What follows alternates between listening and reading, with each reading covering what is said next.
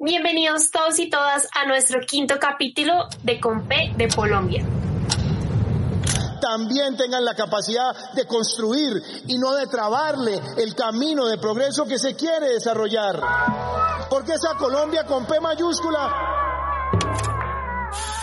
Hola, ¿qué tal Alejo? Y a los que nos escuchan, sean bienvenidos a este nuevo capítulo que sacamos ya en más de 100 días de cuarentena, que la verdad ha sido algo dura para las familias colombianas. Pero bueno, Alejo, ¿cómo vas? Bien, Cami, como tú lo dijiste, ya este es nuestro quinto capítulo. La verdad no creí que llegáramos tan lejos, pero bueno, acá seguimos con más contenido para este podcast. Antes de comentarles sobre qué será el capítulo de hoy, queremos recordarles seguirnos en nuestras redes, en Spotify, en YouTube, en Instagram, como arroba Colombia. Y no olviden seguir a nuestros amigos del Chapin también, con quienes nos reinventamos. Correcto, Cami. Este capítulo viene con P peligroso. Nosotros no podíamos dejar pasar el drama que estamos viviendo de las clases virtuales y la posible presencialidad que plantea el gobierno nacional. Tema que nos ha dejado memes y risas. Pero bueno, sabemos que esto pues esconde detrás varios problemas, no solo para los estudiantes, sino para los profesores. Y así que acompáñenos en esta primera sección que viene con P de preámbulo y luego vendremos con otras dos secciones.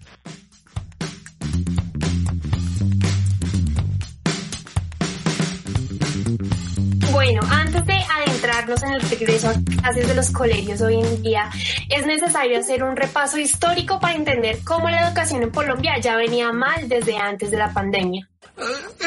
Estamos perdidos, estamos perdirijillos, estamos perdirijillos. Y para esto debemos devolvernos en el tiempo. Cuando finalizó la Segunda Guerra Mundial, donde Estados Unidos, en un intento de afianzar su hegemonía global, crea el Banco Mundial y el Fondo Monetario Internacional, lanzando el primer plan que cubriría a Colombia en materia educativa, conocido como la Misión Curry. Que venían con este plan, según el mismo Nelson Rockefeller, abro comillas, tenían como objetivo ampliar la división del trabajo a distintas naciones del hemisferio occidental, cierro comillas, lo que significa poder hacer en otros países productos con costos más baratos que si se fabricaran en Estados Unidos.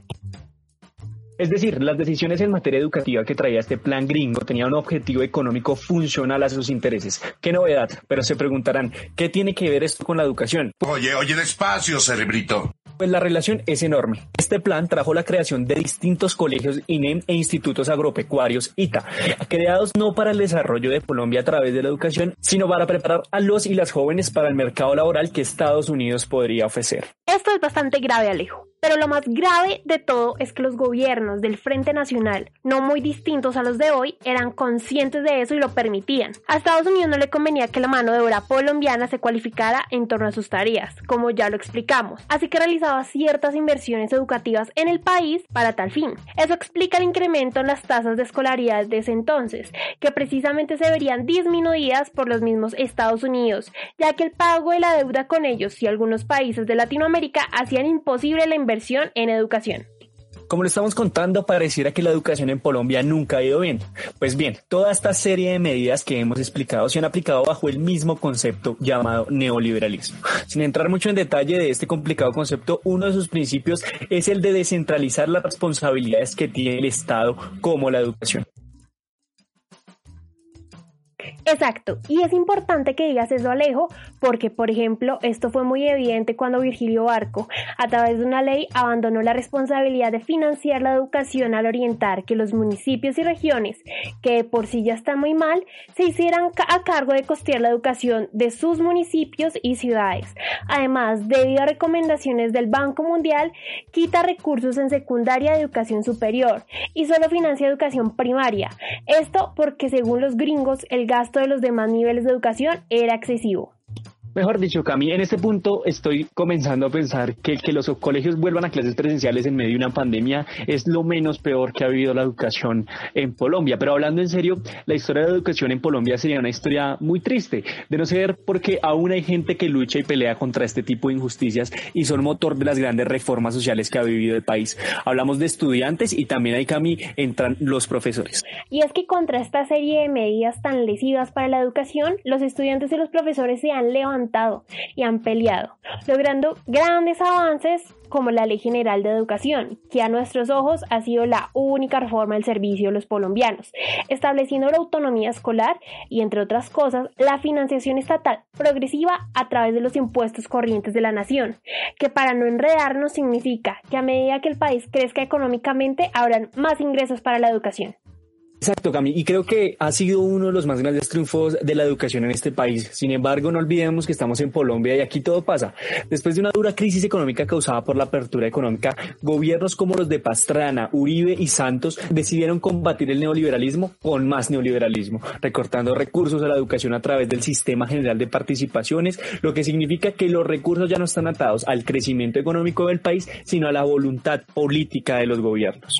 Para no hacer más larga nuestra historia, Alejo, hoy en día la educación cuenta con menos de la mitad porcentualmente hablando de recursos con los que contaba antes.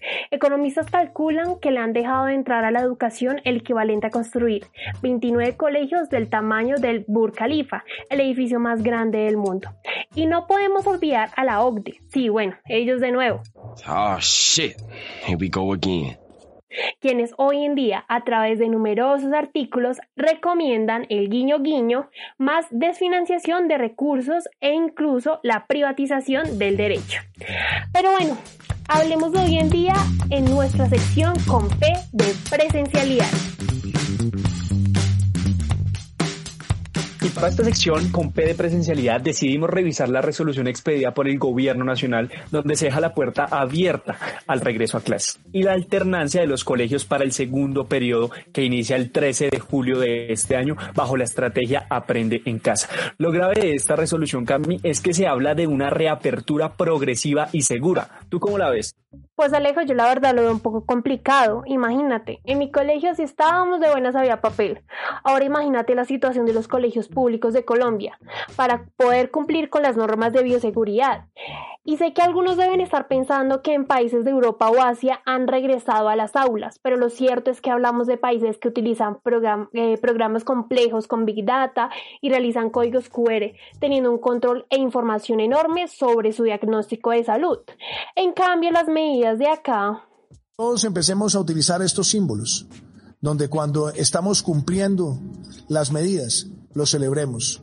Y que cuando alguien no lo esté haciendo, también Tienes razón, Cami. Por eso hoy quisimos invitar a dos personas que son las que saben más sobre educación que nosotros, una profesora y una estudiante. Así que yo le doy la bienvenida a Natalia Barrios, es profe de sociales en el Colegio Robert F. Kennedy, y a Jamie, que es personera del Colegio Magdalena Ortega de Nariño. Así que bienvenidos. Gracias por invitarme a este capítulo con P de Colombia. Totalmente de acuerdo con todo lo que están diciendo en la historia y la crisis de nuestra educación. Interesante que podamos charlar y conversar. Hola chicos, muchas gracias por la invitación y también estoy de acuerdo con lo que dice la profe. Es increíble lo que ustedes están haciendo. Y bueno, con toda la energía para el proyecto. Bueno, aprovechando que están ustedes acá, quería iniciar preguntándoles a ambas, ¿cómo ven ustedes, eh, estudiantes, profes y padres de familia, el regreso a clases en este contexto de la COVID-19? Bueno, para ser sincera, muchas de las estudiantes de mi colegio han decidido junto con sus padres no volver. Esta es una decisión entendible, ya que se prefiere estudiar en casa sin exponerse. A pesar de la tenancia, los colegios son un foco de contaminación. Igualmente, y si esto se convierte en algo obligatorio, lo más probable es que haya una tasa de repetición escolar extremadamente grande. Nosotros sabemos que tenemos que cuidar primero la vida antes que otra cosa. Entonces, es muy complicado que realmente podamos volver a las aulas. Sabemos que los colegios, las instituciones educativas son los principales lugares de contagio. Tenemos que cuidarnos nosotros los profesores, cuidar a ustedes los estudiantes y cuidar obviamente a nuestras familias. No podemos volver a clase en estas condiciones. Claro, y en esa medida, ¿cuál creen que sea el impacto del retorno a clases presenciales tanto para ustedes los profes, pero también para los estudiantes? Bueno, primero, como dije anteriormente, los padres y los estudiantes ven este regreso a clases como algo riesgoso, a pesar de que se extraña mucho la interacción social entre profesores y estudiantes. Creo que la mejor decisión podría seguir estudiando desde casa. Como lo decía Cami, nuestros colegios no tienen ninguna norma de bioseguridad que nos permitan hacer un retorno a clases de manera segura. debemos entender que en la distancia debemos acompañar a nuestros estudiantes y que volver a las aulas sería un total suicidio Aparte de eso, y que, que, los colegios no tienen implementos de bioseguridad o condiciones para que puedan tener este regreso, fuera de eso, pues tampoco tienen las condiciones de infraestructura e instalaciones siquiera para que en espacios de esparcimiento, no sé, en, las mismas clases, pues puedan tener una distancia adecuada para seguir cuidándonos de, de la COVID-19. Y en ese entendido, yo sí quisiera que ustedes me cuenten cuál es el principal reto que creen deberían afrontar los colegios en caso de que exista presencialidad. Bueno, yo creo que el reto más grande va a ser la bioseguridad, porque hay que garantizar el cuidado de las personas que integran el colegio. Desde los que realizan oficios varios, todas las personas que logran con su esfuerzo y dedicación mantener las instalaciones del colegio y la educación que nos brinda. El otro reto es considerar el caso de que muy pocas estudiantes vuelvan a la presencialidad. Lo adecuado sería tomar la decisión correspondiente para que sigamos estudiando desde casa. El principal reto que debemos afrontar si volviéramos a la presencialidad es entender que todas las instituciones educativas son los principales focos de contagio, así como los lugares donde hay muchas personas. ¿Cómo vamos a decirle a nuestros niños que no se acerquen, que no jueguen, que no compartan? Por eso debemos entender, al igual como lo dice Jamie, que seguramente este año deberemos terminar nuestras clases en la distancia. Esto no es educación virtual, estamos teniendo unas situaciones donde nos tenemos que ver en educación a distancia. Claro, estos retos son supremamente importantes para poder tener condiciones a la presencialidad y sobre la base de eso, pues también, ¿qué evaluaciones hacen ustedes frente a esta situación que se ha venido presentando, es decir, esta virtualidad? Bueno, el proceso de transformar nuestra manera de educar y ser educados ha sido un poquito complicado. Muchos compañeros me han comentado que aprenden menos y se aburren y distraen más. Pero a pesar de todo esto, se ha notado el trabajo arduo de las dos partes. En situaciones como estas resulta conveniente buscar también un lado positivo, y es que los alumnos aprendieron con la práctica el concepto de la autonomía y los profes se reinventan cada vez más. Yo quisiera decirles que la educación necesita el encuentro con el otro. Estamos en una situación donde justamente hemos tenido que recurrir a muchas estrategias para poder llegar a nuestros estudiantes, pero siempre, siempre será importante que nos podamos ver frente a frente, que podamos compartir. Ese es un acto, es el acto quizá más importante que tiene la educación. Entonces, no estamos en educación virtual, estamos en educación a distancia. Y esto también permite ver muchas desigualdades en esa Colombia, donde muchos de nuestros estudiantes no tienen el acceso y los recursos para adquirir un computador, tener un celular y de esta manera poder presentar todas sus actividades en el colegio. Es muy triste esa desigualdad que vemos en los colegios, en las zonas rurales y en todo nuestro país a partir de esta crisis. Claro, y además súper importante que en los procesos de formación, igual que tienen todos los jóvenes de este país, tanto en los colegios como en las universidades, pues puedan tener la oportunidad de lo que dicen ata cara a cara, de tener estas experiencias que complementan eh, formación educativa, pero pues la virtualidad pues ha sido la, la, la, salida más rápida para esto y hay que, hay que saberla llevar siempre y cuando no, hay, no existan condiciones para el regreso a clases con presencialidad. Y ya para ir cerrando esta sección, quisiera preguntarles a ustedes si tienen algún suceso curioso, chistoso o algo en particular que nos quisieran contar eh, frente a las clases virtuales. Bueno, yo creo que lo más gracioso sucede cuando nos damos cuenta que tenemos prendida la cámara o el micrófono. Tengo compañeras que se les ha escuchado cantar hasta sus alegos para no hacer mandados. Bueno, en mi caso y sugerencia, cuando se quedan algunos y se conectan dormidos. He terminado mi clase y siguen conectados después de que ya todo el mundo se ha ido de la clase. No vayan a hacer eso, por favor. Bueno, entonces muy muy bien, muchas gracias por acompañarnos en este espacio. Ojalá pues todo pues mejore y estas clases virtuales puedan cualificarse cada vez más y muchísimas gracias a ustedes otra vez por acompañarnos. Vale, muchísimas gracias por la invitación.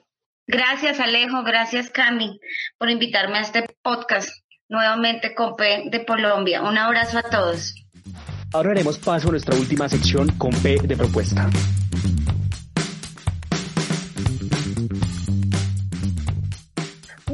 A diferencia de otros programas, nosotros nos declaramos abiertamente como un podcast con una posición.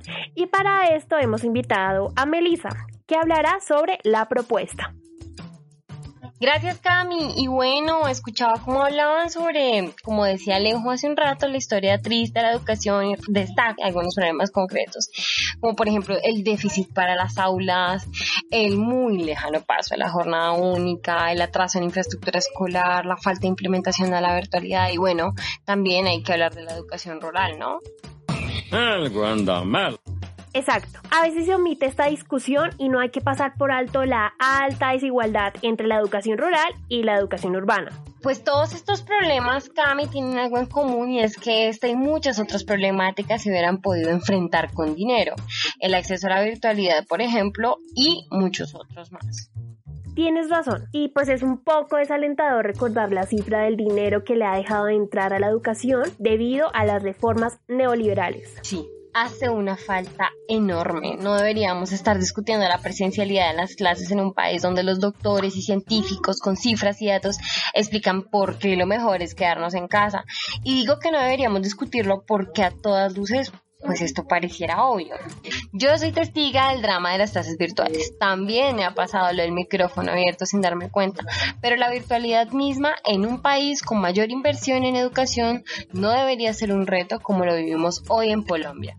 Totalmente cierto, Melissa. Y así como FECODE y los estudiantes dieron ejemplo de movilización logrando algunas victorias, hoy no podemos ser eh, inferiores pues a este reto. Precisamente, Cami, los esfuerzos y agitaciones en pro de conseguir una educación que de verdad sea un derecho y que, como lo hablamos en el capítulo pasado, no sea un privilegio, una educación científica, democrática y que a diferencia del plan Curry, sea al servicio y desarrollo de los colombianos. Y es Melissa, yo, yo creo que me quedo con esta última reflexión sobre la importancia de la educación científica, democrática y para todos y todas las colombianas.